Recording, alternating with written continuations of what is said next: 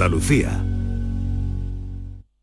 17 millones de euros. 17 millones de euros. Tu hija lleva seis horas taladrándote con la misma canción. De reggaetón. Pero calma. Visualiza 17 millones de euros. Extra Día del Padre de la ONCE. El 19 de marzo, 17 millones de euros. Extra Día del Padre de la ONCE. Compensa y mucho. A todos los que jugáis a la ONCE, bien jugado. Juega responsablemente y solo si eres mayor de edad.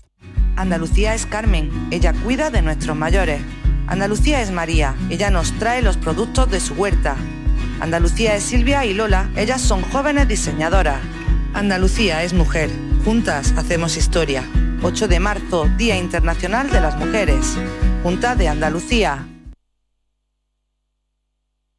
Te levantas del sofá y coges la bici, paras a por un refresco, reciclas la lata en el contenedor amarillo y esa lata se transforma en una llanta de la bici de alguien que se toma un refresco, recicla la lata y esa lata se transforma en una llanta de la bici de alguien que se toma un refresco. Cuando reciclas, formas parte de un mundo que no deja de girar. Recicla más, mejor, siempre.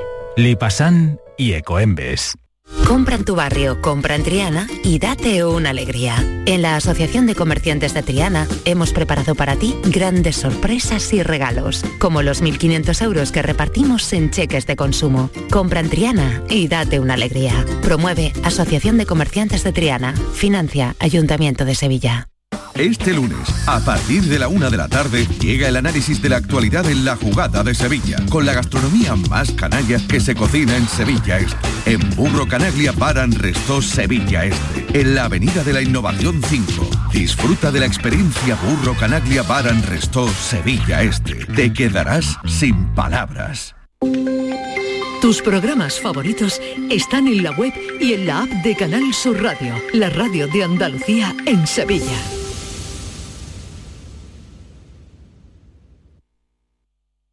Canal Sur Mediodía. ¿Quieres saber qué ha pasado en las últimas horas donde vives? La actualidad de tu provincia y tu entorno más cercano está en Canal Sur Mediodía, con toda la información que necesitas. De lunes a viernes, desde las 12, en tu emisora de Canal Sur Radio. Quédate en Canal Sur Radio. La radio de Andalucía. Bongo la, bongo cha cha cha. La mañana de Andalucía con Jesús Vigorra. Erika, quello che dicono laggiù, forse è fantasia e nulla più. La. ¿No tenéis hoy ganas de cantar? cha, cha, cha. Es que es lunes. que Pero ¿cómo que lunes? arrancar los ¿Cómo que lunes, lunes? canta- Le da un coraje que diga eso. Es que estamos aquí los defensores de los mil, lunes. Eh. Diego Geni, buenos días. Muy buenos días primaverales. Me alegro mucho de verte porque hace con Con ocasión... esto del Día de Andalucía no pudimos ver. Es verdad, hace ¿Dó- dos semanas que no nos vemos. ¿Dónde estuviste el día de Andalucía? Pues trabajando. Trabajando. Eh, Norma, sí, la gala, por cierto. Eh, siguiendo la gala. Norma sí que la vi el viernes, la vimos por aquí. Hoy la veo pero no la oigo, la oigo pero Hola, Norma. No sabíamos, me he cambiado porque no funcionaban los cascos. eh, se ha cambiado, se ha cambiado. Me Viene Es hoy con un los cascos o pequeño pequeño homenaje a Ucrania, igual que la la camisa de la reina Leticia que lució el otro día, que tiene un nombre que a mí no recuerdo porque era propia de, de No, no sé el nombre, pero, es- Pero son ella- bordados ella hechos por las lleva mujeres ahí como ucranianas. Una, una- pero vamos, yo más que un, un homenaje a Ucrania, le veo como el peinado que lleva Norma, un, un homenaje a Perú, con esas trencitas allí. pues, puestísimas. entre Ucrania y Perú no. Hay, hay- hay- Bueno. hay mares y océanos. Eh, Maite que sigue aquí conmigo y nuestro querido José Guerrero Yuyu. Buenos días, que- José. ¿Qué tal? Muy buenos días, queridos. Hola, Yuyu. ¿Qué tal? ¿Cómo ¿qué estamos? Muy bien, estás? muy bien. Muy bien. Oye, ¿estás Aquí- dispuesto ya a las eh, Yuyu noticias? Sí, sí, además como la semana pasada no tuvimos por el Día de Andalucía, hay noticias eh, fresquitas. Hoy traigo tres, hoy traigo tres, eh, dos auténticas y una falsa, porque hoy tenéis los contenidos un poco más comprimidos, pero hoy vengo dispuesto a que, mm, a que entremos en este juego para, para adivinar la fake news de nuevo. O eh, sea que, está no- dispuesto a ganar. Eh, Hombre, ¿cómo- por favor. ¿Cómo quedó la semana pasada? No, la última. Ganó el La última volví a darle como a todo el mundo. Ganó Sí, el- sí, sí. Volvió a ganar, sí. Sí, Con sí, el sí, pene y todo aquello que... Y hoy encima Efectivamente, estaba el pene congelado y él- la él y la falsa, y la falsa era la semana pasada, el, la- la- el último día, en la de esa de que el, el- el gol de tu equipo daba más placer incluso que un, que orgasmo, orgasmo. ¿no? Y, y Por- eso pues por cierto, eh, cayó todo el mundo. Querido Yuyu, se rompió el maleficio del nombre Del nuevo de- Mirandilla. Sí, sí, menos mal. Eh, no sé si es porque vestimos de morado y parecíamos la, la Fiorentina, pero sí que es verdad que fue una jornada redonda para, para el Cádiz, porque además de ganar por primera vez en casa, fíjate, hacía dos años que no ganábamos en casa con público, ¿eh? por el tema de la pandemia. Dos años. Pero, pero, oye, le hemos sacado, le, le hemos recortado tres puntos pues a seis equipos de los que están abajo. O sea, maravilla, eh, de una atacada. Ya estoy a, punto de salir del descenso, ¿no? ya estamos a poco. Lo que pasa es que nos viene ahora un calendario complicado, Diego. Nos viene ahora un calendario difícil. Ahora el, viernes tenemos el Atlético de Madrid, luego Betis, Villarreal. No me hables del Atlético de Madrid. Barcelona. No, no, la verdad es que, bueno, para que cada uno tiene su cosa. Pues adelante, vamos con las Yuyu noticias. Bueno, pues, eh, eh, ¿quién de nosotros no ha tenido en alguna vez la desagradable eh, incidencia de atropellar un animal en la carretera? Una cosa muy Ay, desagradable. Bueno, pues en el estado de Wyoming, en los Estados Unidos, el estado de Wyoming permitirá a los conductores cocinar los animales que atropellen con su vehículo. Qué horror. El gobernador, hombre, tiene su explicación, ¿no? El, el gobernador Mark Gordon, que no es, no es familia de Manolo Gordon, nuestro, nuestro amigo, nuestro compañero, ha promulgado una ley que dice que Wyoming puede permitir a los conductores llevarse a casa animales que hayan sido arrollados accidentalmente por el automóvil para cocinar y comer. Eh, Hasta ahora ¿sabéis estaba por- prohibido, ¿no? Hasta ahora, hasta ahora estaba prohibido, pero en algunos estados de Estados Unidos lo habían eh, lo habían autorizado. Incluso PETA, que es un grupo radical de derechos de los animales, dicen que es más saludable comer los animales que se atropellen que comprar carne criada en el matadero. Y os explican por qué. Porque dicen que en Wyoming hay casi al año 6.000 colisiones de vehículos con caza mayor, con ciervos, con jabalíes y tal. Eh, y entonces dice que mm, eh, como son estados muy grandes y algunas veces hay dificultad para retirar los animales, esto de que el mismo conductor pueda mm, Retirarlo. atro- retirarlo y llevárselo a su casa para comérselo, pues favorece que no se queden los animales muertos en la, en la carretera. Hombre, y también Pero un coste menos para las administraciones tener que ir a retirar eh, Eso de la debería vía. hacerse y Claro. llevarlo a centro en- en- aquí en España y lo digo en animales domésticos porque aquí tú si atropellas lamentablemente un animal lo normal y lo bueno Es que se sería que tirado. los cogieras Claro. y los llevaras al Ya. sanitario para la cremación y no quedar el animal ahí en pero bueno Bueno, pues eh, los de Guayó también dicen que hay, también hay algunas, eh, algunas poblaciones de, de- de indígenas y tal que viven en estos sitios que para, que para ellos es una fuente de carne eh, más fácil que poder tener que desplazarse a un, a un mercado, ¿no? Y bueno, eh, con los coches atropellando los venados Hombre, pero si tú te encuentras, si tú te encuentras, si tú te encuentras un ciervo tirado en mitad de la carretera, pues siempre es más cómodo que no tener que ir a la plaza a comprarlo, ¿no? Digo yo, ¿no? Claro, es que aquí decimos animales atropellados y no nos imaginamos un ciervo, nos imaginamos un perro, un gato, ¿no? Pero claro, allí Claro. estamos hablando de caza mayor, ¿no? Claro, pero hay, hay algunos hay algunos animales que no están autorizados. Por ejemplo, lo que son ciervos, jabalí, eh, ovejas, todas estas cosas sí. Pero por ejemplo, hay algunas hay algunas em, especies que están limitadas. El borrego cimarrón, por ejemplo, no se puede comer. Las cabras montesas y los osos grizzly. O sea, que el que quiera hacerse una cardereta de oso grizzly con papa, no, no va a poder. No son rescatables. Ni tampoco los lobos. Los lobos tampoco. Y algunas aves migratorias, eh, no sé, a lo mejor el águila está de cabeza blanca, tam- tampoco se va a poder hacer un puchero con ella, pero el resto se puede mm, eh, coger los animales que se haya atropellado y llevárselo a su casa para hacerse, oye, su, su guisito, guiso. su, su- su guiso y ya está. Y llega a tu casa, mira Paqui, que acabo de atropellar un jabalí, ay, qué alegría, pues venga, vamos a hacer una cardereta. Sí, porque lo otro, si hubiera licencia, pues a lo mejor eh, sería buena lugar de salir de caza. aquí no se puede comer algo que no pase por una por un veterinario Claro, que le claro. vea el Bueno, hígado. si- sigamos, no le busquéis ya más perfiles a la noticia, que la igual noticia es es lo que es. igual es falsa. Igual es falsa, ¿eh? Claro. El, el- el- el titular es el estado de Wyoming en Estados Unidos permitirá a los conductores cocinar los animales que atropellen con su vehículo. Eh, siguiente pregunta, y no me digáis que no. ¿Cuántos de vosotros os habéis apuntado alguna vez a un gimnasio y habéis durado un mes? Si fuera uno solo, Si fuera un mes lo que duro. si fuera Bueno, un mes eso- y si fuera un solo gimnasio. Pero lo, lo- el pe- lo peor es que a pesar de que no vamos al gimnasio, lo seguimos pagando, que es lo que yo denomino la ONG apadrina un gimnasio. Sí, que sí, es apadri- obviamente. apadrina un gimnasio que todos hemos sido miembros en alguna ocasión, de, Sí, de- de- de- de tener allí, eh, seguir pagando la cuota y por flojo. Y no no, no vamos al gimnasio ni para borrarnos, fíjate si somos flojos, ¿no?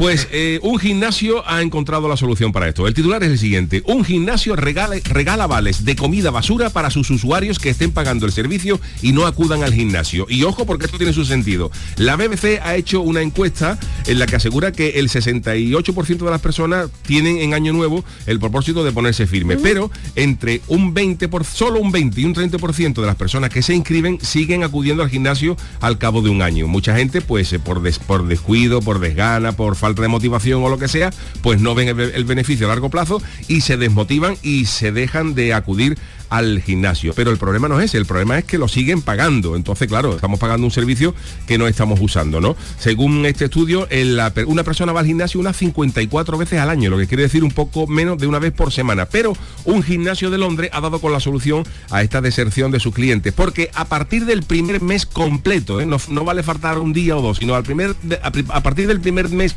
completo que un cliente no vaya, los dueños del gimnasio, que no vaya pero siga pagando su cuota, Sí, es decir, sí, que- sí, que sí. no acuda al gimnasio pero siga pagando. Los dueños del gimnasio le van a enviar por correo un vale para gastar en restaurantes de comida basura acompañado de un mensaje de marketing que dice, ya que no estás usando nuestros servicios, no queremos que tires el dinero, así que te regalaremos un vale como este mensualmente mientras no te des de baja de nuestro gym, Pero una- para que te no- alimentes no- mal, Ah, para que te vale, alimentes vale, mal vale. y decidas volver a vernos para bajar de peso. Y tengas Es una mala estrategia de marketing. Claro, yo lo que digo, p- mándale verdura y fruta, no, no. no, no, no, no, Ellos han dicho, si no quieres venir, pues peor para ti. Y han usado esto como campaña de marketing. Por Dice, gordo. Claro, y es decir, bueno, pues encima no te vamos a, encima somos buenos y no te cobramos el dinero entero, pero una parte te regalamos esto para que vayas a un restaurante y te comas cuatro hamburguesas y te des cuenta que al final vas a tener que venir con nosotros. bueno, pues esto vale. está sirviendo de, de, eh, de campaña, porque el gimnasio ha puesto en marcha esta curiosa campaña a mediados de octubre del año pasado y ahora ha sido cuando ha revelado que aproximadamente un 10% de los clientes que recibieron el vale han vuelto al gimnasio, quizás atormentados por su conciencia. Vale, vale, muy bien. Está muy bien. Como estrategia de marketing, estupenda. Y la tercera noticia. La tercera noticia, el gobierno japonés se moderniza y permite usar signos de interrogación y exclamación. El gobierno japonés tiene un, eh, un sistema que se llama pautas para la composición escrita oficial. Ya sabéis que lo- los, los- los japoneses pues escriben de una manera muy rara, con caracteres, los kanji que se llaman, ¿no? Y esto pues no se ha actualizado en mucho tiempo y la última actualización que se, que se hizo sobre el sistema de escritura y lectura japonesa se hizo en 1952, cuando oficialmente se permitió que los documentos pudieran escribirse en lugar de la orientación vertical tradicional, pues eh, de izquierda a derecha, como, o sea, horizontalmente como se está haciendo ahora. Y después de 70 años, después de 70 años, ¿eh? el Ministerio de Educación ha decidido hacer algunos cambios y ha dado permiso oficialmente a los trabajadores del gobierno japonés para usar en los escritos signos de interrogación y exclamación. Porque que hasta ahora no se había. usaban, no se No usaban. se usaban, no se usaban. Eh, por ejemplo, eh, cuando se hacían preguntas en japonés, se Sí. usaba al final la sílaba K. K. Para, al final de una oración. Pero claro, si tú preguntabas, por ejemplo, ¿tú tienes un for K? Eso era una cosa que no se sabía si era una pregunta o una, una afirmación, ¿no? Y entonces, pues, eh, en vez de escribir esto en la escritura fonética, pues eh, lo que han hecho ahora ha sido, bueno, pues ya que esto causa un poco de lío y vamos a poner un poco al día, pues vamos a permitir ahora aclarar el, el, el sin- eh, la, la emoción de una oración, Sí, sí, sí. eh, El poniéndole un- claro. claro, el significado. Sí, sí, la Un- en vez de poner la palabra K al final, pues le Mm. pone La un llave de la interrogación. La llave de interrogación o de admiración, claro. Claro que por cierto, Yuyu, aquí en España y sobre todo cuando escribimos en, en WhatsApp y eso, cada vez se pone menos la- el primer signo de interrogación. algo que- es Lo algo- hacemos como los, los, los Sí, que solo se pone Pero la- también yo le he hecho un al poquito la final. culpa a, que somos un poco flojos, somos Maite, porque, porque es verdad que el segundo signo de interrogación viene correctamente, pero al primero hay que dejar pulsar la tecla Sí, para ponerlo. para que te salga. Entonces, sí, si sí. pusieran una tecla directa, a lo mejor lo usamos más. Pero es que nos estamos volviendo flojos hasta para eso. Sí, es verdad. Y los japoneses, pues han, los japoneses No, pero, han pero dicho. también hecho- el, el teclado podía poner la llave de apertura. Claro, Eh, claro, pues pero no lo pone. dice Bien.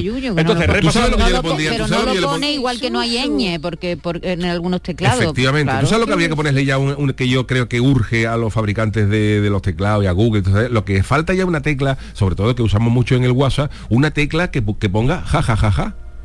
Claro. Sí, la esa, es la que más usamos en vez de No, no, no, no. No, que hay, hay un... ja, ja. Sí, pero te No, sale pero si tú pones ja, abajo, te el- sale la posibilidad de poner Sí, ja, ja, ja, ja. Ah, sí, Sí. por eso ya no me sale a mí. Bueno, Sí, eso a mí sí, me sale. en el teclado preescrito que está, que- pero de No. todas maneras mm, lo de la escritura Abajo, en, los WhatsApp necesita Yo pongo un ja y me sale un ja. Pero te- en la parte de, de eh, pre- pre- diccionario so- premonitorio, no sé cómo se dice.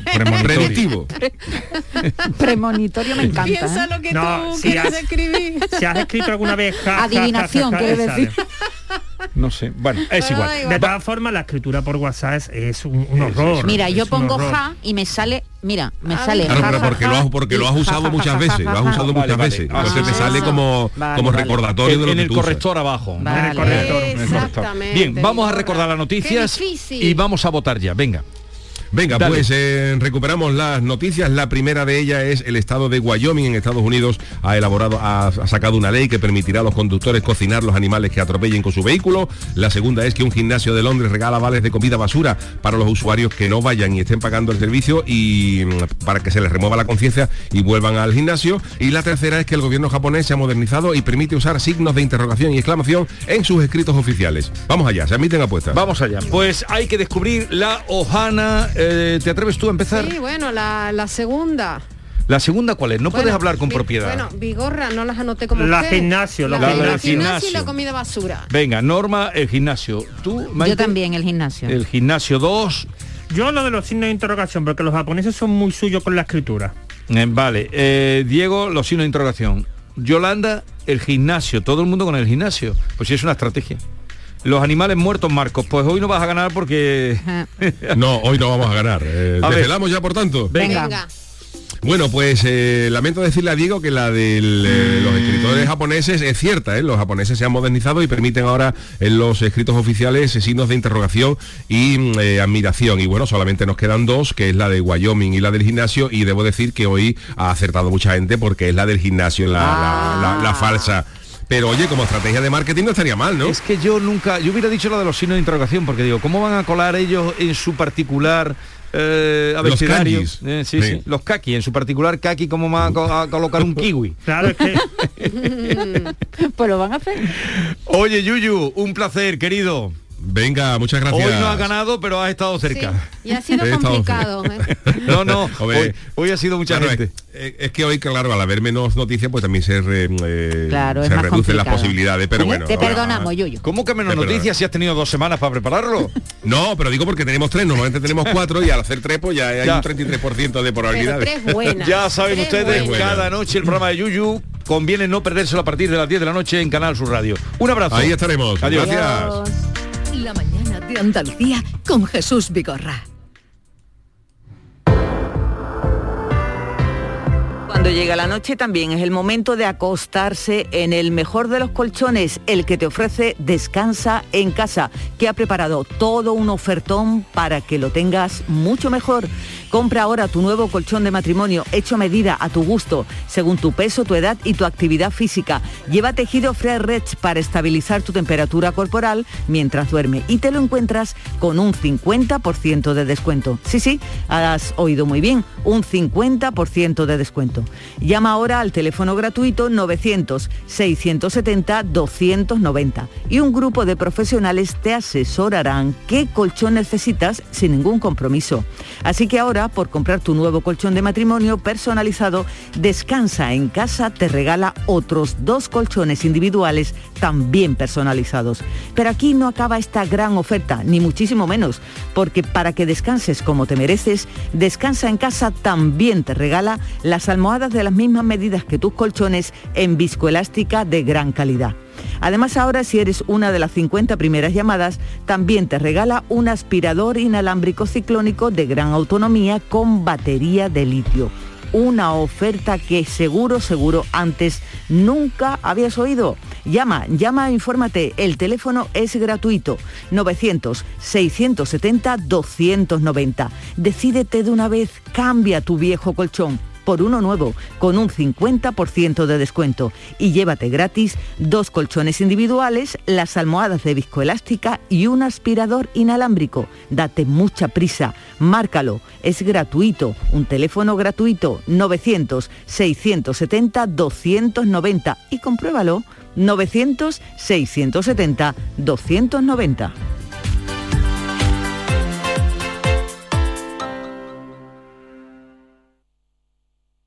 Vuelven los compadres y vuelven con El Mundo es Vuestro. Apiádate de mí, cojones, y me llama, me escribe o algo. Cayetana me puso un ultimátum. O tu compadre o yo. Chihuahua. No, es mi hija. Estreno en cines el 18 de marzo. ¿Te lo vas a perder? La Euroferia es una idea mía. ¿Sabes que en Concesur Dos Hermanas te regala la luz de emergencia V16 homologada? Ven a realizar el mantenimiento de tu Mercedes-Benz y llévatela totalmente gratis hasta el 31 de diciembre. Infórmate en nuestro taller autorizado Mercedes-Benz de Concesur Dos Hermanas o llamando al teléfono 955-634-400 marcando la opción de cita previa. En Patatas Ariza trabajamos cada día para llevarte las mejores patatas y cebollas a tu mesa, comprometidos con el mejor sabor y la máxima frescura. Apostamos por la innovación y el desarrollo contando con el mejor equipo humano e instalaciones de última generación. Disponemos de venta directa al público. Contacta con nosotros en el 952 340 311. Patatas Ariza, sinónimo de calidad. Hace sol y vas al parque. Te llevas una botella de agua de plástico, la reciclas en el contenedor amarillo y esa botella se transforma en la toalla de alguien que va a la playa. Se lleva una botella y la recicla y esa botella se transforma en la toalla de alguien que va a la playa. Se Cuando reciclas, formas parte de un mundo que no deja de girar. Recicla más, mejor, siempre. Lipasan y Ecoembes. Información, cercanía, diversión. Así es la tarde de Canal Sur Radio con Mariló Maldonado. Tu programa de radio de las tardes en Andalucía. Con toda la actualidad y las historias que más te interesan. La tarde de Canal Sur Radio con Mariló Maldonado. De lunes a viernes desde las 3 de la tarde. Quédate en Canal Sur Radio. La radio de Andalucía.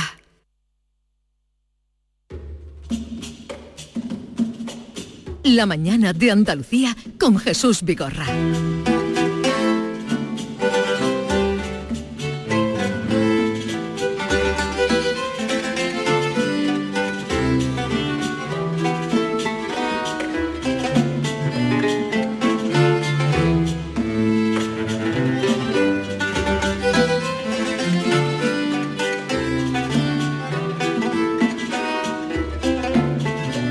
Vamos a hablar de un libro y de una historia em, de la que llevamos hablando tres años, porque esto, esto duró tres años, la vuelta al mundo, ca- casi como los proyectos de ahora. Sí, más o menos igual. una historia, eh, hablaremos de esa historia pero con otro final distinto. Y es Nadie lo sabe el título, y dice así, toda historia tiene siempre un final, su final. Lo que voy a contar comienza mucho después de que la expedición terminara. No, yo no formé parte de ella. De hecho, a día de hoy jamás he pisado una nave. Todavía. Me da miedo el agua. Pero lo que tengo que contar, la historia que agarrota mi alma y ha luchado toda la noche por querer salir a la luz, ensuciará el rostro de su héroe y esa gloriosa expedición. Vaya arranque para un año de celebraciones. Así comienza la novela Nadie lo sabe de Tony Gratacos, que está con nosotros. Eh, Tony, buenos días. Hola, buenos días. Muchas gracias, Jesús. Bueno, es que sepas que se me ha puesto la carne de gallina, ¿eh? Si quieres, sigo, ¿vale? si quieres sigo leyendo. Bueno, aquí enfrente tienes a tus fusiladoras, eh, Maite, Hola, Maite. Norma, Hola, y, Norma. y Diego, el, Y el Diego. fusilador. Y Diego, vale. Eh, yo creo que vamos a empezar contando porque ese, eh, ese final que he leído, que dices, eh, su rostro de héroe mm, ensuciará el rostro de su héroe, que es indudablemente Juan Sebastián Elcano. Pero antes de esta novela, publicada en Editorial Destino, muy bien presentada, tiene una historia porque es tu primera novela. Tú eres periodista. Efectivamente. Has ejercido. eh, Sí, sí, sí. Con, trabajado. con- con éxito, Sí. en fin. Y es tu primera novela. Sí. Y, y escribe la novela y qué pasa a pa- a partir de tener tu novela escrita. O sea, yo un día decido a mi mujer, le digo, oye, cariño, ¿te importa? Me voy a poner, me, me dejas escribir una novela, porque claro, está que pedir permiso, porque es, es un año de trabajo, es un año de aislamiento. Y mi mujer sorprendentemente dice, sí. Y entonces yo pongo a escribir la novela, la acabo de escribir Y entonces, una vez ya escrita, recibo el primer eh, eh, feedback. Mi mujer, muy importante, luego una hija mía, me dan sus comentarios, me dicen, oye, Tony, esto está muy bien. Y entonces yo lo mando a una agencia literaria. Eh, si, tú, si yo lo hubiese mandado a una editorial, no me hubiesen hecho ni caso. Pero una agencia literaria, se la Buena. mando, una de las mejores de Barcelona, y me dicen que sí. Entonces yo digo, ostras, pues ya soy escritor, pues si una agencia literaria te necesita, pues ya, bueno, seguro que luego ellas lo colocan en una editorial. Pero eso ocurre el 13 de marzo del 2020, el mismo día que Pedro Sánchez anunció el confinamiento. Y entonces cuando retomamos la conversación con la agencia en septiembre, una vez pasado el confinamiento, me dicen, oye Tony, nosotros lo vamos a mandar a seis editoriales, pero que sepas que el negocio ha cambiado y quieren apostar sobre seguro. Y un autor novel cuesta. Pero yo pensaba, bueno, si una agencia literaria tan buena como tal me dicen que sí, pues alguna de las seis caerá. Bueno, ninguna ninguna de las seis me contestó. Y entonces yo dije, oye, mira, si algo he aprendido de la- documentarme y de escribir sobre Magallanes es que aquí uno no se puede desanimar cuando sabe que tiene la verdad de su parte. La verdad, entre comillas, de su parte. Bueno, en mi o- caso... o- cuando- o- o- o Exacto, tú que- creías que- en tu obra. Que sabes que, que- que cuando crees en tu obra, efectivamente. Pero no porque solamente creas que lo has escrito tú y por tanto está bien, no. Sino porque has recibido diferente feedback de gente, incluso del negocio literario, y te han dado un buen espaldarazo. Y entonces dices, oye, pues ¿Y yo qué- esto... y qué que- pasó? ¿Y qué hiciste? Y entonces dije, oye, pues no me queda otro- otra, otra alternativa. O sea, el YouTube de un escritor es Amazon. O sea, no, no, no queda otra manera. Autoedición. Efectivamente, autoedición. Entonces con Amazon lo, pas- lo, lo vuelcas el PDF en Amazon, entonces Amazon lo imprime, Amazon auto y, Y alguien empieza a leerlo. Efectivamente, y entonces tú lo mueves como puedas, tú tienes que ser entonces, has sido Magallanes Tu hasta el momento, ahora tienes que ser. Juan Sebastián Elcano y decir, Ya. oye, pues tengo que llegar a puerto como sea. Vale. Y entonces- Y, y de ahí a, a una editorial de prestigio como destino, eh, Sí, ¿cómo o sea, llegas? ¿Cómo llegas también? Pues la- la- los avatares y la casualidad. O sea, llego, consigo vender 3.000 ejemplares de... 3.000 de- ejemplares en- por Amazon. En Amazon, sí. ¿Vale? A precio estándar, ¿eh? No, no, no, no- rebajando precio, sino al precio que se tiene que pagar un libro. Pero ahí pillaste ya algo. Eh, ¿Te reportó algo? Sí, claro. Ah, vale, sí, vale, sí, sí, vale, hombre, eso. sí, sí, sí, con- vale, pero llega un momento que dices, jo, qué bien, que ojalá tuviese una editorial, pero yo no busqué una editorial porque ya ese camino estaba descartado. Pero entonces en septiembre, a mediados de septiembre, contactan conmigo, o sea, como, como, como un, como un milagro de verdad. Como de repente eh, hay dos grandes grupos editoriales en este país Sí. y se reparten el, prácticamente todo el negocio, que es el Grupo Planeta y el Grupo Random House. Bueno, pues una editorial, un sello de Grupo Random House y Ediciones Destino de Planeta, los dos convergen en el tiempo y me dicen, oye, nos interesa tu libro. Y yo, "Eh, que un momento, pero ¿qué está pasando aquí? O sea, no, no puede ser, de verdad. Y entonces, eh, bueno, pues me, me- me inspira mucha confianza el Grupo Planeta, o sea, el, el descubrimiento que hace Ediciones Destino de mi novela, o sea, la pasión que, que- que- que veo en los ojos de Ediciones Destino y digo, oye, pues mira, firmo con Ediciones Destino que creo que eh, podrá llegar al público el lector, que es las grandes librerías, a todas las librerías, todos los puntos donde la gente eh, consume. Queríamos contar esta intrahistoria porque a la novela, los que estamos en ella leyéndola, nos está enganchando. Norma, que ha sido la más rápida y, y que la acaba de leer y la acaba de terminar, también, pero ya el tono de tu novela, este arranque, eh, nos parece, eh, bueno, mm, primero atrevido, por esa parte decía, ahora vais a enteraros quién es Juan Sebastián Elcano, en una novela, en un thriller de novela. claro. Así es que vamos a hablar, Dos porque superhéroes. tú empiezas a hablar de, de Elcano por unas dudas que te asaltan, que esto sí que Sí. es realidad, ¿no? Que, Sí, que- efectivamente. que no habla de Antonio de Pigafetta, que fue el, el único Sí. que dejó escrito constancia, que se hacía proteger cuando iba a la corte Sí, de guardaespaldas sí. y que luego el rey, con todo lo que había hecho, ser el primero que le había dado la vuelta al mundo, no le concede el, el título de capitán y, y poder hacer como La tal misma la misma ruta que él pide. Y aparte, esas son las preguntas que a ti te llevan a decir. Exactamente. Esa es la ¿Qué mecha que lo, que lo enciende todo. Pues entonces pienso, ostras, Pero, vamos tú, a ver. pero, pero tú ya habías investigado sobre, sobre esta hazaña o- Claro, o- o sea, yo pensé, oye, creo que las 500 años del, a a los 500 años de la primera vuelta al mundo, creo que es importante contar eh, la historia refrescada, porque realmente eh, el español queremos poco nuestra historia. Entonces hay que, oye, tal. Y entonces, al irme documentando, claro, yo sabía que tenía que darle una vuelta, que tenías que contar algo más. Pero claro, al encontrarme, sobre todo como, vamos a ver, ¿cómo puede ser que Antonio Pigafetta, que es uno de los 18 de los que vuelve, gracias a la pericia, el valor de Juan Sebastián Elcano, y no le mencionan todo el libro. Y yo, pero ¿en qué cabeza cabe? Pero ¿cómo puede ser alguien tan desagradecido? Entonces, eso fue la mecha. Dije, tengo que dar respuesta a esa incógnita. Porque la crónica de Pigafetta no menciona en ningún momento, En ningún a Juan momento Sebastián a Juan Elcano. Sebastián Elcano, efectivamente. Es Y quien quiera saberlo, que lea la novela. Efectivamente, es el- me encantaría contaros. No, Oye, no, pues yo no creo que tal, cuente. pero es que Pero entonces. sí podemos saber que hay, lo, eh, se basa en, dacho- en datos reales. Sí. Estás hablando de dos superhéroes Sí, que totalmente. los bajas a la realidad Sí. porque cuentas también los aspectos humanos. Sí. Hay un sinfín de personajes que están muy entrelazados, que es una trama de espías entre dos países que se habían dividido el mundo por Sí. el Tratado de Tordesillas, es decir, Sí. que en ese momento España era una superpotencia Sí. eh, de, de sus manos, incluso Portugal también, no, no Sí. hay que quitarle mérito. Sí. Dependía lo que era el, el descubrimiento del mundo, la geografía, los mapas. Totalmente, Eh, sí. Y eso todo lo plasma junto con las especias, junto con, con los indios caníbales. Bueno, es no, porque una cuenta, porque tú cuentas el viaje. Tú, Claro. o, o recreas el viaje. Sí, los aspectos fundamentales del sí, viaje. clave, Pero sí. hay esa historia, ese thriller.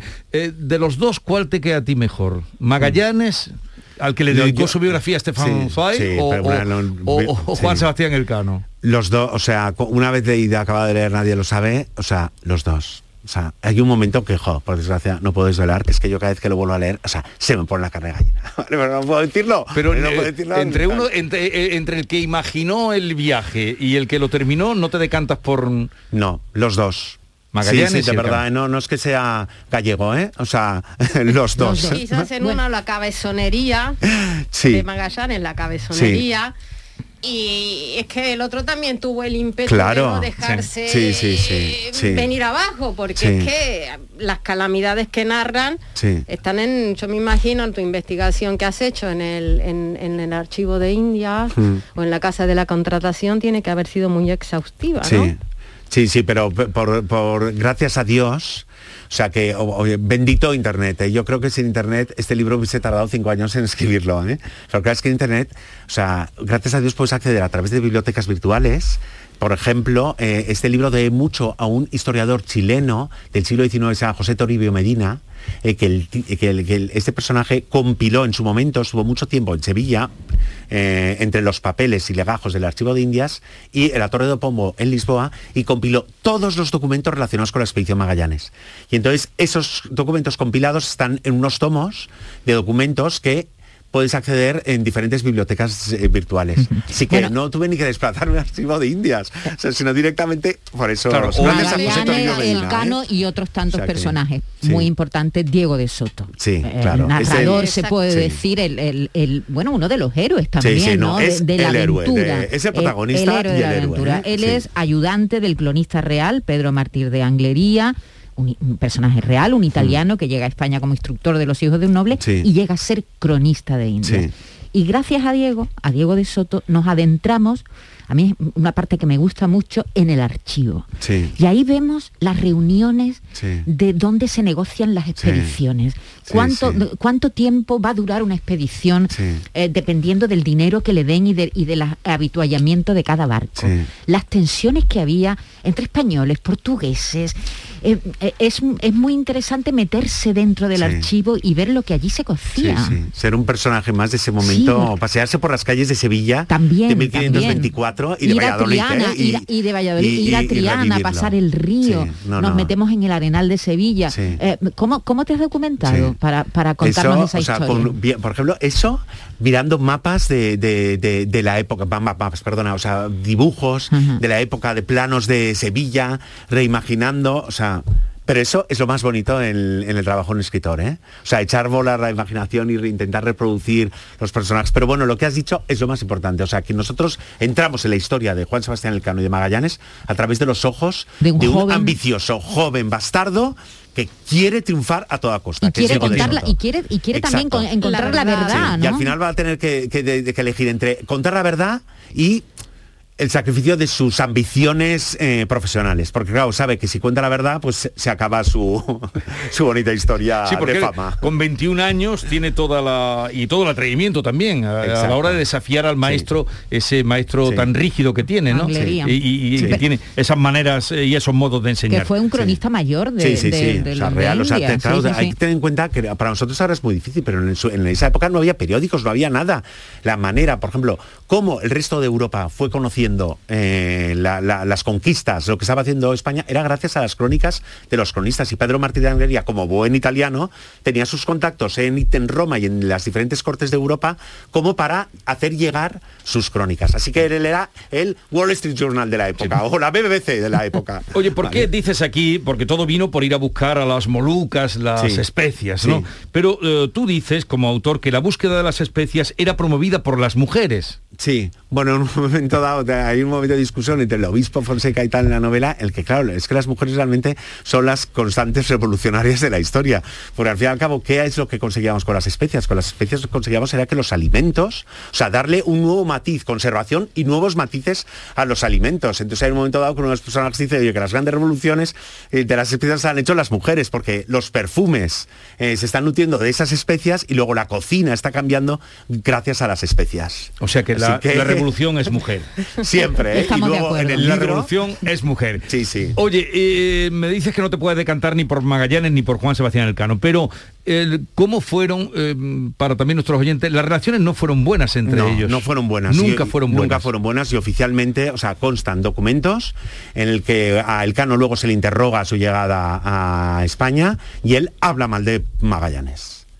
Así que... chan, chan. Bueno, Magallanes tenía como mala, mala fama de una persona Sí. antipática que Sí. empatizaba, no empatizaba con la gente, No, que tenía pero tenía problemas. claro dónde Hubo tenía motín, eso es real, Sí, todo, sí, eso, sí, todo eso es real. todo eso es real, sí, sí, sí. Eso, el mote- se amotinaron en contra sí, de amotaron, Magallanes. Y la manera en que acaba. En que acaba el motín en, y que en las tierras de Norma. que- o sea que- que... claro, que en un principio el libro impacta porque estamos acostumbrados por lo menos la parte que la parte más suave de la historia pero claro cuando se va al detalle y se ve una valentía un hombre tan fuerte tan determinante esa tripulación eh, tan eh, eh, que tú en, una- en un momento dices son lo peor Mm. de cada lo peor de cada casa no que tendría que ser gente de, que no se dejaba pasar una ¿Mm? Sí, sí. entonces todo eso Gente es- brava, gente brava, sí. eso A- es a lo mí- que hace a mí que hay algo que me ha sea sorprendido. tan trepidante también y tan fuerte y que te dé como bofetadas Norma, Sí. no sé si te ha sorprendido a ti saber que dormían en cubierta. Eso es, a Claro. mí eso es de los... claro, no, no, eso a mí me yo pensaba que dormían Yo en la he- bodega. no, yo- He leído la, la biografía de Magallanes de Zoay, que está también muy bien. Ah, sí. yo no la he Sí, leído. está muy bien. Está Ese muy libro bien, es muy bien, recomendable.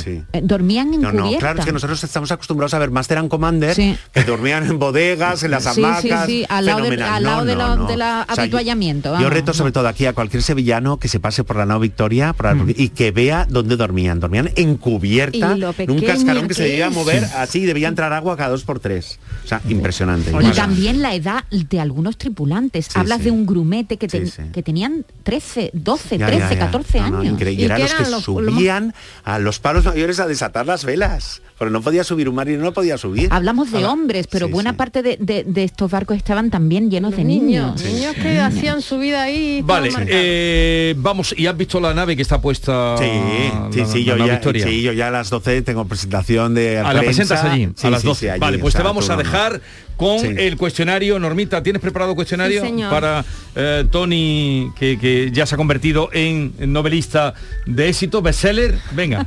A ver. Cuestionario binario. Poder de decisión. Señor Gratacos, le voy a hacer un breve cuestionario con dos opciones. O blanco o negro, el chino al shan, o lo uno o lo otro. Debe optar.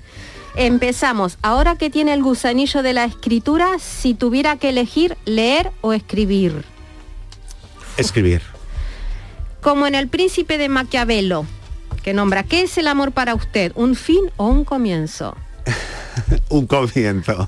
¿Dónde hay más corrupción entre los funcionarios de la Casa de la Contratación del siglo XVI o actualmente dentro de ciertos partidos políticos? En los dos.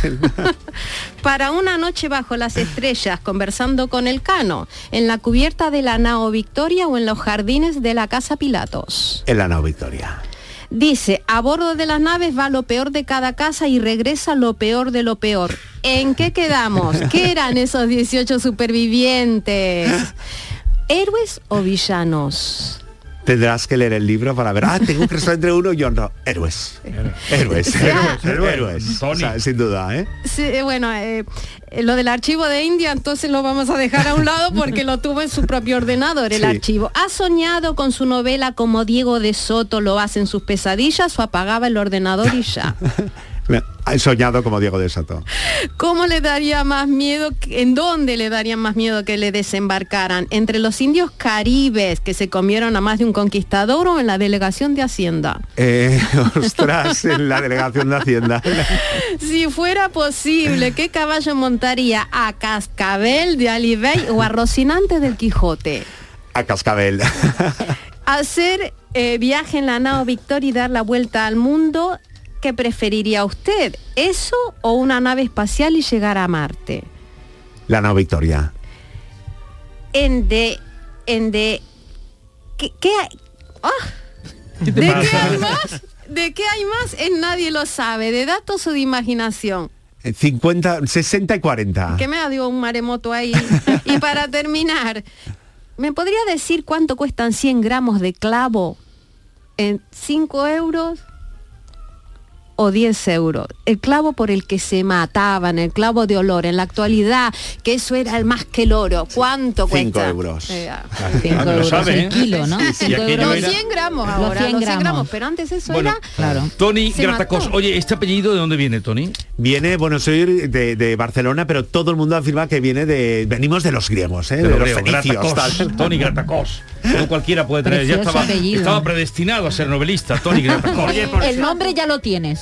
por cierto, Tony, ¿estás trabajando ya en otro proyecto? Eh, sí, sí, sí, sí, claro. Es que una vez que uno empieza a escribir y no, no po- sí, sí, sí, sí, ¿eh? Y y además también creo de que. investigación y así. Sí, sí, sí, o sea, hay que seguir con Histórico. la historia, claro, es que estamos en un año, en 1500, o sea, hace 500 años el- en España se cocía, se cortaba todo el Todo, bacalao. todo o sea, que entonces ten- si tenemos a Diego de Soto, eh, pues vamos a sigamos aprovechando Ah, a Diego claro, claro, siga porque contando ¿con nuevas qué edad te- bueno, nuevas termina con- con claro, poca termina edad todavía. Claro, o sea que Y además donde vas ahora, que es allí a la vera de la Torre del Oro, donde está Sí. la nao a presentar el libro, ahí empezó todo. De allí empezó Ahí empezó todo. todo. Sí, ahí sí, empezó sí. todo.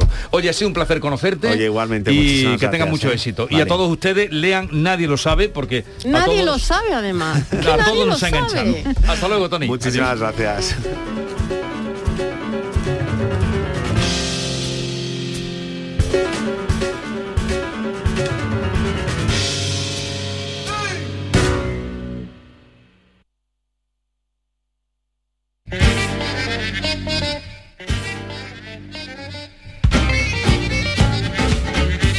¿Tienes una agua limpia o cualquier aparato del hogar que no funcione?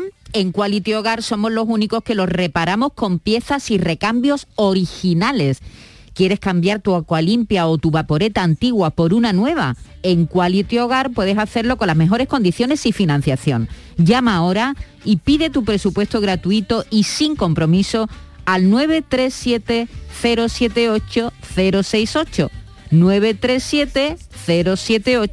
068. 937 078 068. Aqualimpia es marca registrada de Quality Food, tu servicio técnico de confianza. Llámanos.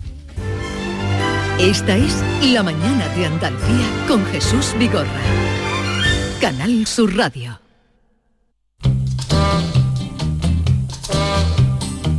Esta es La Mañana de Andalucía con Jesús Vigorra. Canal Sur Radio. Diego Genis. Eh, Diego podría ser eh, Diego de Soto, ¿no? Un buen narrador. Hoy tengo loco al técnico. me Diego de. Soto, Diego de Diego de Soto. ¿Tú te lo imaginas ¿Tú a Diego? quieres, Sí. ¿Tú qué quieres marear a Marcos Sí. hoy, no? No para de cambiarse de micro, ¿has visto?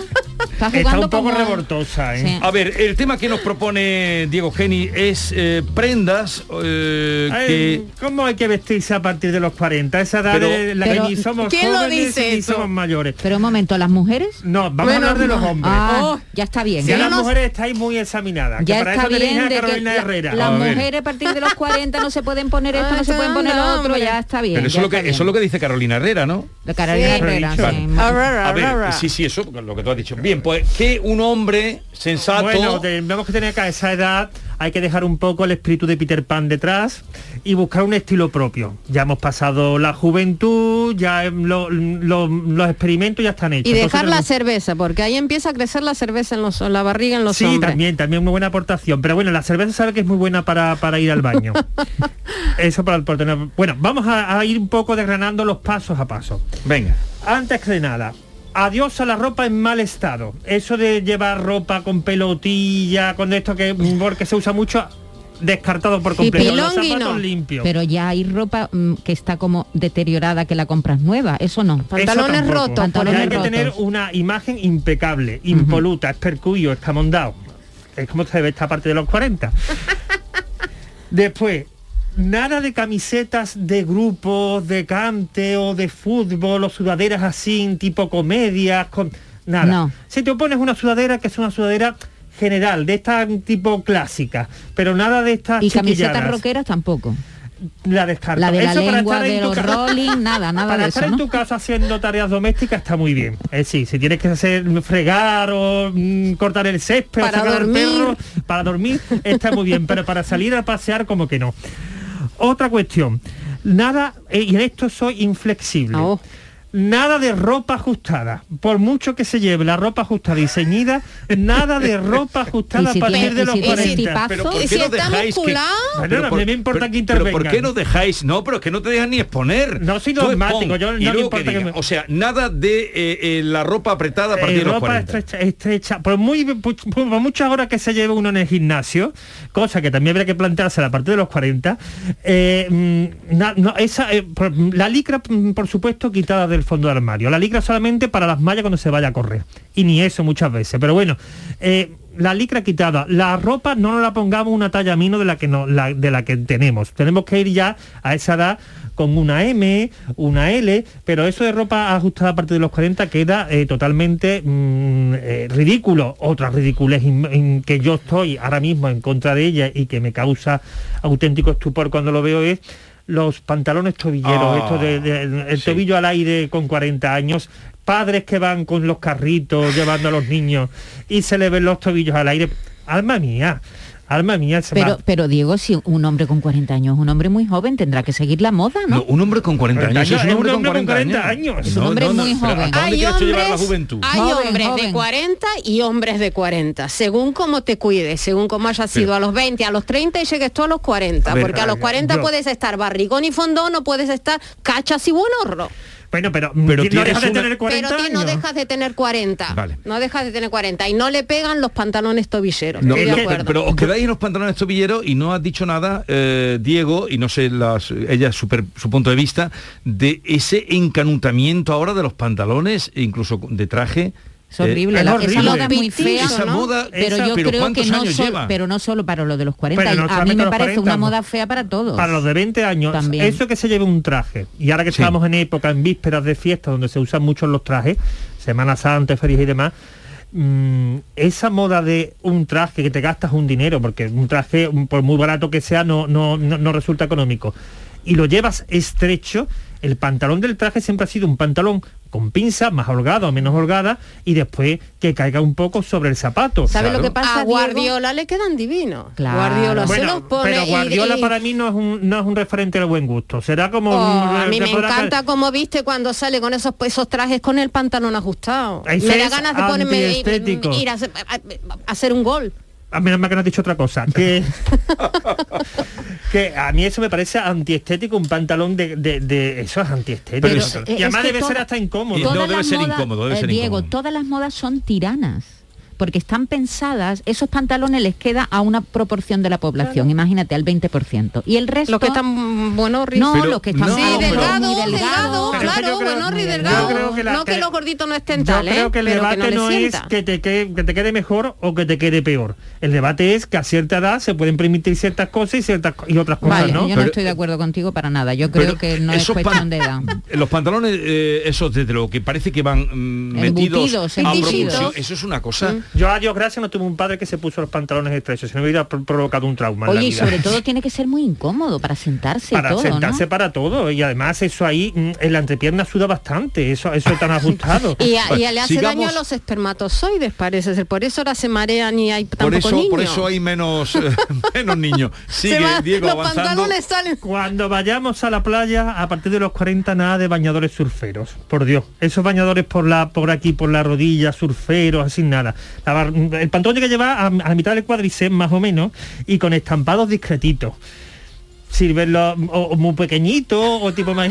Yo me quedo alucinada. Entonces ya los slip, Los surferos- entonces ya me tiras eso, Dios, piedra. pero es que eso, eso no está bonito ni con 20 años. Ya Los hice con espido- el- los espido Los pa- para, la- los despido para la piscina cubierta. Olímpica. Olímpica. Eso, eso es una... lo- lo- cua- a partir de los 40, bañadores discretitos, normalitos, que no tengamos que ir llamando la atención. Eh, por supuesto, nada de camisetas sin manga. Estas camisetas sin mangas con una tiranta por aquí cuando llega el verano. ¿Para qué van los chavales al gimnasio, Diego? Pero, que no está hablando de chavales, que está hablando de hombres de 40 años. A mí me 40 parece... años. Son chavales los, hombres vamos, de 40 ¿hasta dónde vamos a llevar la Ese es el problema que tenemos. Ese es el problema que estamos tenemos hoy en llevando la chavalería hasta los 40 años. Son, es gente No me con mires. 40 años. Estamos son- llevando el problema de la chavalería es que hasta los 40 a años. nosotros nos conviene que los de los 40 sean jóvenes, porque si no nosotros somos ancianos. Claro. es que sabe lo que pasa, que empezamos con ese discurso de los 40 años, que sé joven, y ya después el gobierno nos pone la jubilación a los 68. Ese es el problema. que con 40 años nos consideramos todavía que tenemos 20. Se puede ser joven, pero haciendo el ridículo con 40 años, que es el problema. Y bueno, eh, Más. Y cuidado con los estampados en todo tipo de camisas, de chaquetas y demás, que los estampados así un poco arriesgados también para los 20 años, pero cuando lleguemos a los 40 vayamos siempre a los tonos neutros y estampados los mínimos. ¿Alguna duda? Yo me quedo alucinada. Porque es que claro, que quiere, eh, Diego A ver. quiere que todo el mundo vista como él. Pon- no, no, no, no. Yo no lo, yo no lo tomo así lo que está diciendo. A ver, ponnos un ejemplo de un personaje Venga, de que actualidad que, que- que- pasado los 40 años vista, digas, este señor viste de la actualidad. Arturo Fernández quizás. Arturo Fernández murió el pobre y además murió ya. vestía muy Eh, bien. eh, sí. eh, claro, con- de traje clásico toda su vida. Qué nombre, que no no, lo no iba vería. con cosas nuevas. gente- ¿Me iba con vaqueros? En la vida lo vi con Sí, yo vaqueros. con vaqueros lo, lo he visto. Ah, vale, Arturo vale. Fernández no iba siempre con corbata. Mira, una Yo persona... siempre lo he visto con traje. eh, eh, la una que vi- persona que viste bien ahora mismo y que no hace nada estriden- estridente para mí, en su momento sí lo hizo, por ejemplo, es Antonio Bandera. Antonio Bandera lo ves vestido y no ves una persona que sea ni rancia, ni, ves- ni una persona que sea eh, ridícula vistiendo. Yo creo que es una persona que viste a su edad con un estilo quizás más sport, que, que- pero va bien vestido. Sí. Eh, ¿Y el pelo cómo vamos, cómo van peinados? Como, Pero lo dices por el pelo de bandera. ¿Eh? Es por el suyo, Vigorra. El. No, es que eh, va, tú, el peinado también un poco... Hombre, no te que que la tupé. raya, la raya ni el tupé, pero algo, algo también eh, normalito. Eh, dejémonos de tinte, porque los tintes son horribles a partir de los 40, eso sí. Y, ¿Quitarse las canas? ¿Por qué no? Eh, según cómo el resultado que dé, porque hay veces que cubrirse las canas queda bien, pero otras veces que potenciar las canas puede hacerte una persona interesante, Norma. O a ti no te gustan las canas. Además las canas se han puesto ahora muy de moda A mí las mías no me gustan. En- a mí no me gustan mis canas. Yo me quito las canas. En el hombre no me disgusta. Es cultural también, ¿no? Completamente cultural. Pero tú sabes que a muchos hombres se le nota el tinte. El tintazo. El tinte que da. Porque la barba está blanca y el pelo está negro. Ah, A ver, entonces, eh, Antonio Banderas dices tú que sería un... Por ejemplo, que cuando se pone sería- un traje lo lleva bien, lo lleva pone bien una y- cazadora... y siempre aporta un estilo personal siempre tiene un toque personal pero sin hacerle ridículo para, para mí es una de las personas que, que, que me han- que- que- que creo que está bien dentro de, de ese segmento a partir de los Entonces 40 tú de cosas de Palomo Spain nada, ¿no? Te- no te Eh, pones no, nada, ¿no? no, por Dios, Ni por esas Dios. batas con lunares. por con, Dios con- esa, con- eh, esa posmodernidad que vimos en los Goya como que no, No, eso no, no, no. Eso, eso fue la, la gala de los horrores por Bueno, cierto. pero es una gala y la Y gente desigual y la- tampoco y la te gusta para se- uno de 40 por- entonces. pero ¿por qué, por, qué se- por qué tenemos que hacer el ridículo cuando vamos a la Pero que gala? no es ¿Por qué? Sí, Diego. sí, porque ¿Por qué se, que vieron unas ridículo. cosas... Pues son divertidos. Es que después nos enfadamos divertidas. cuando, Eh, cuando para que hablen de ti también. Claro, pero después nos enfadamos cuando, cuando nos hacen cosas en, la- en las redes sociales, nos enfadamos, que si nos han agredido. Es que tú vas a una gala sabiendo lo que te van a poner, lo que te vas a poner, lo que vas a provocar en el público. Pues ¿no? claro, provocar cosas divertidas, Claro. ¿no? A mí Claro, me parece que hablen muy de ti, Pero una aunque cosa sea es mal. divertido y otra Sí. cosa es vestir bien. que no, que no hace falta vestir bien, que, Ah, que no. Ah, no. yo creo que no, que no hace falta vestir bien, te tienes que vestir como tú quieras y estar a gusto con cómo vas y si quieres provocar, provocar y Pero si quieres entiendo ir- que ah, depende de dónde vayas, tendrás que ir vestido de una manera u Yo otra. creo que hay unos Lo que pasa es códigos. que- sí, pero, pero me- unos códigos que no están cerrados.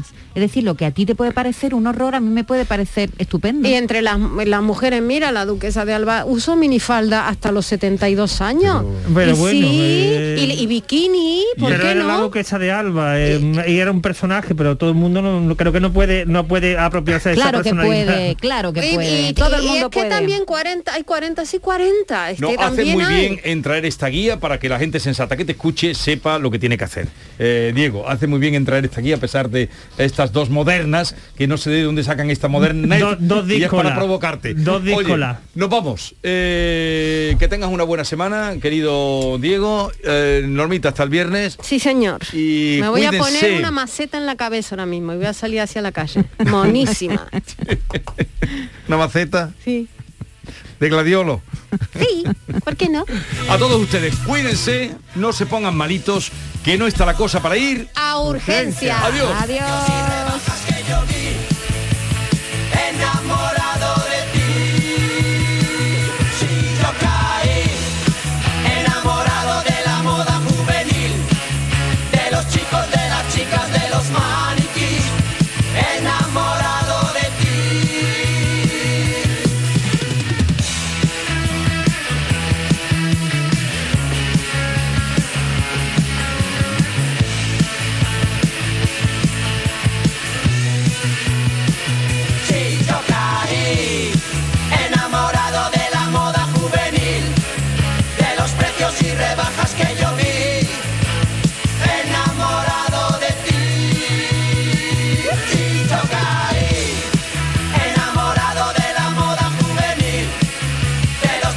Esta es La mañana de Andalucía con Jesús Vigorra.